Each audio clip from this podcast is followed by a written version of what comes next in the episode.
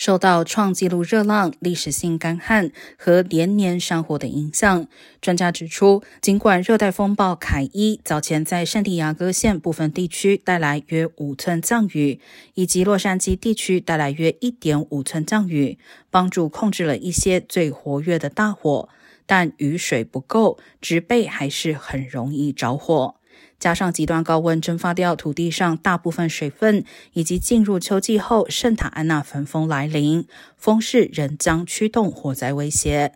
今年截至目前为止，泉州已经爆发六千四百多起山火。